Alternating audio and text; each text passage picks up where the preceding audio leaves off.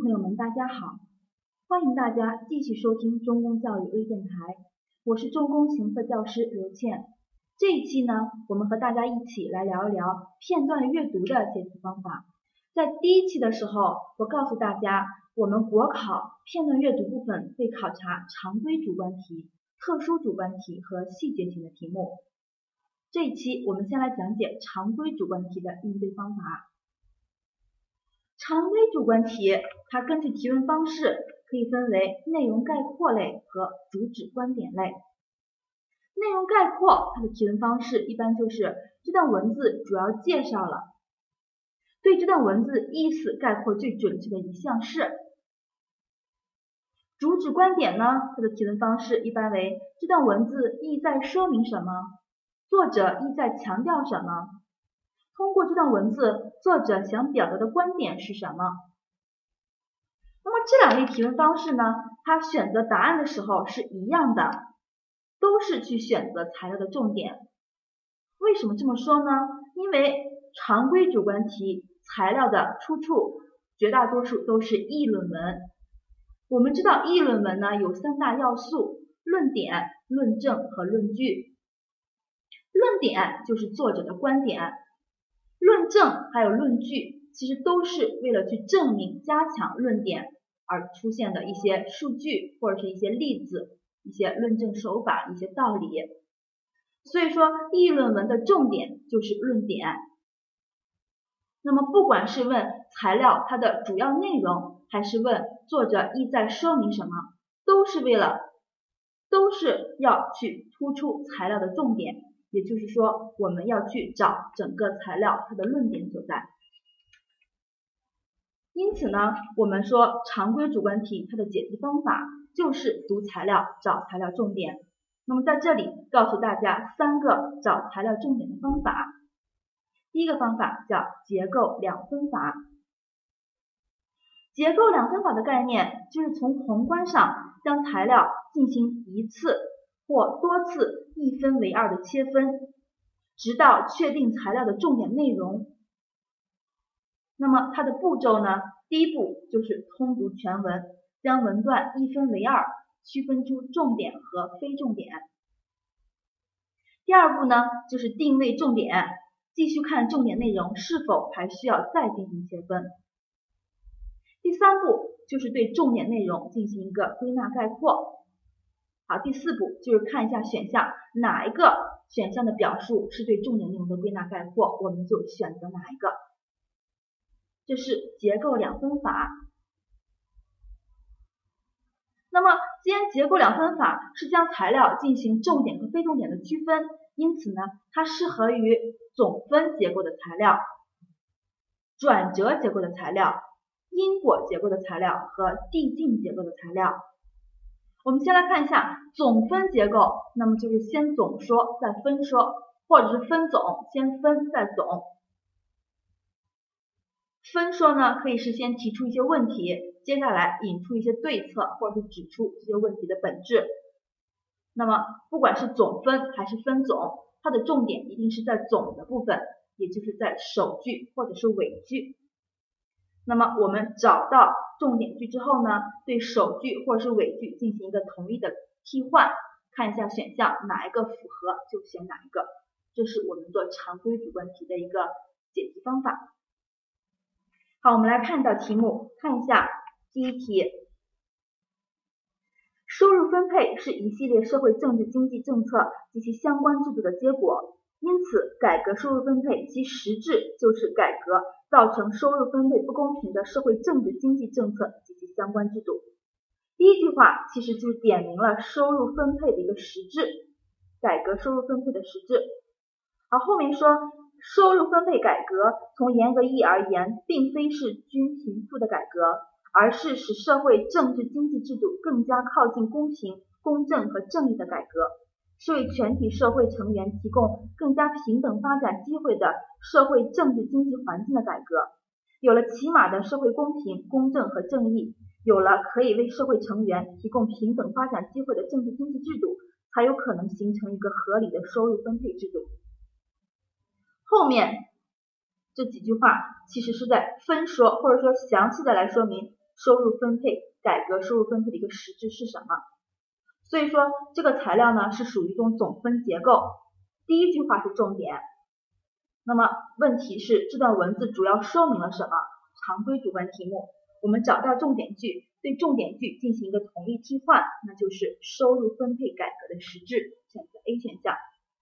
而不是改革的背景，也不是什么是真正的社会公正，以及什么是合理的收入分配制度，这三个选项都没有突出第一句话的重点，都没有跟第一句话表述的意思一致。好，结构两分法还适合于转折结构的材料。所谓转折结构，往往都是有关键词，但是、然而、可是、却，或者是事实上、实际上。其实这些词语相连接的，那么当材料里边有这些词出现的时候，我们要考虑一下整个材料的结构是不是一种转折结构。那么转折结构它的重点一定是强调转折之后的内容。我们将材料进行一分为二的切分，画在转折词这一部分，重点定位转折之后的内容，对转折之后的内容呢进行一个统一替换，筛选答案。看一下第二题。在这里边呢，第二行里边有个但，当我们自信能够通过合成超出自然的物质去战胜自然时，也应反思这些物质对环境健康的反作用。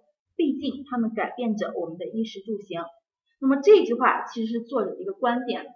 同样，转折之后是重点，而转折之前呢，说的是科学的本质是创新，那些变不可能为可能的发现。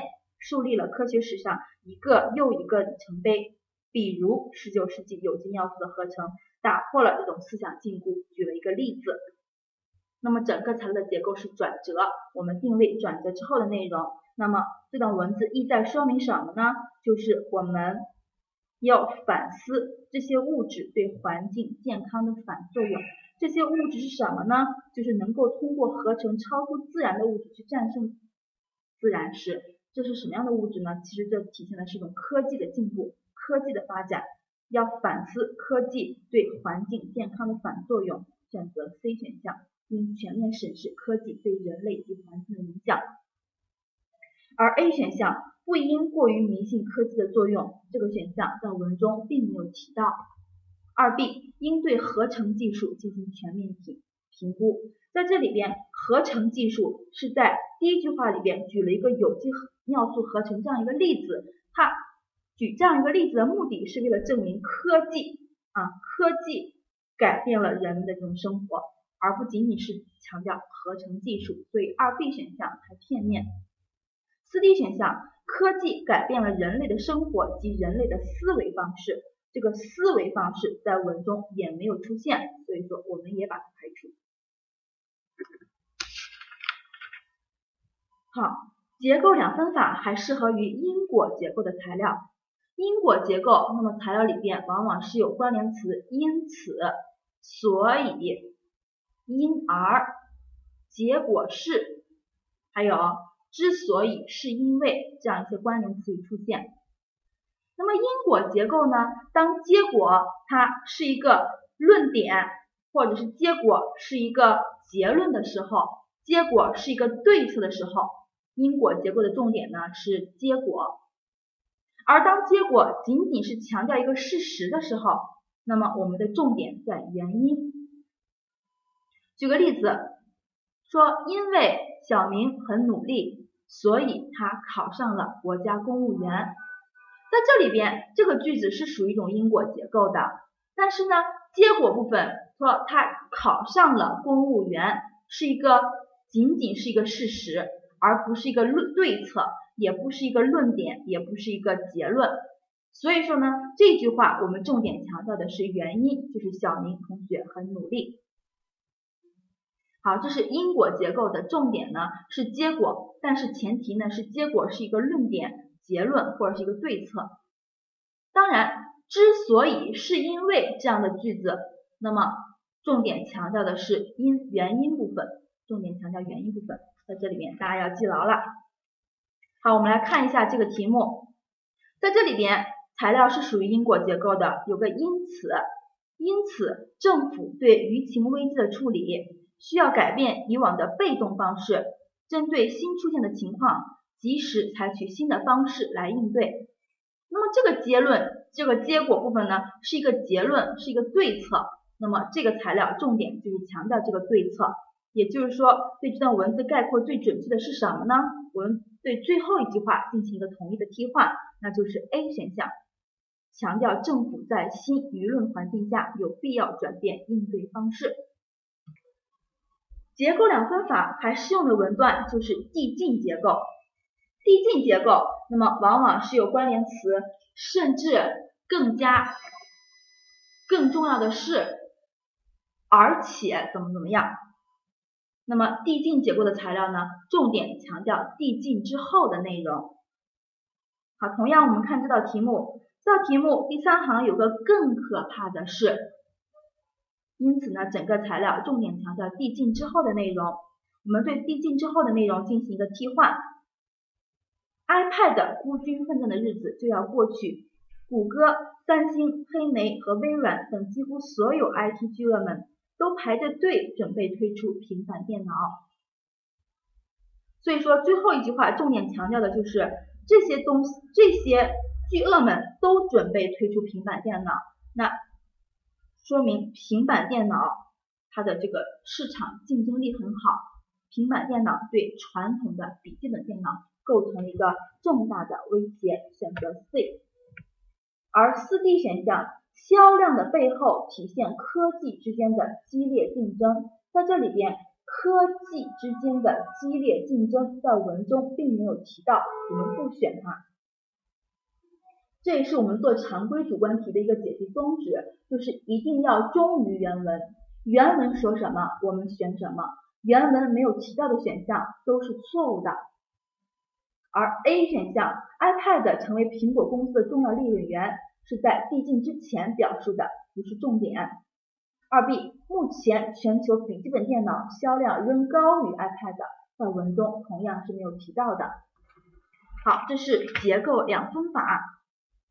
再来看一下第二个做常规主观题的方法呢，叫联合归纳法。联合归纳法的概念就是通过归纳各分句的共同属性。从而提炼出若干分句所共同围绕的话题的方法。它的步骤：第一步，通读全文，分析一下材料包含哪几方面的内容。第二部分呢，是对几方面进行个归纳概括，找出共同的话题，然后呢，归纳一下它们的共同话题。第三步就是看哪个选项啊符合这个共同归纳的这个话题。好，既然我们通过概念来看出来，联合归纳法呢，它是需要去归纳几部分共同围绕的话题，那么它就不存在这种非重点和重点的区别。所以说呢，联合归纳法它适合于什么样的材料呢？适合于并列结构的材料，因为并列结构的材料呢，它不存在重点非重点之分，我们没法用结构两分法划分重点非重点，那么我们就运用联合归纳法。并列结构，它的这个标志可以是分号，可以是前后这种句式的一致，可以是有关联词同时，或者是另外、同样的，一方面怎么样，另一方面又怎么样，有这样一些词语连接的前后两部分，往往都是并列结构的，或者是没有这样一些词语连接，但是呢，几个句子它们共同围绕一个话题来展开论述。那么同样，我们都需要去运用联合归纳法来概括材料它共同围绕的话题，这就是材料的重点所在了。好，我们来看一道题目。近年来，在经济发展前景不明和资金链吃紧的压力下，多数跨国公司基于实际的考虑，开始实行战略性收缩，以期回笼资金，抵御国际金融危机的冲击。与此同时，另一些跨国公司基于对未来的判断。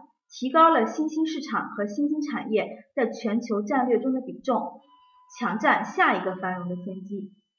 例如，自国际金融危机发生以来，某跨国公司在全球裁员数以千计的情况下，通过各种渠道向亚太地区提供了7.4亿欧元的资金发展新业务。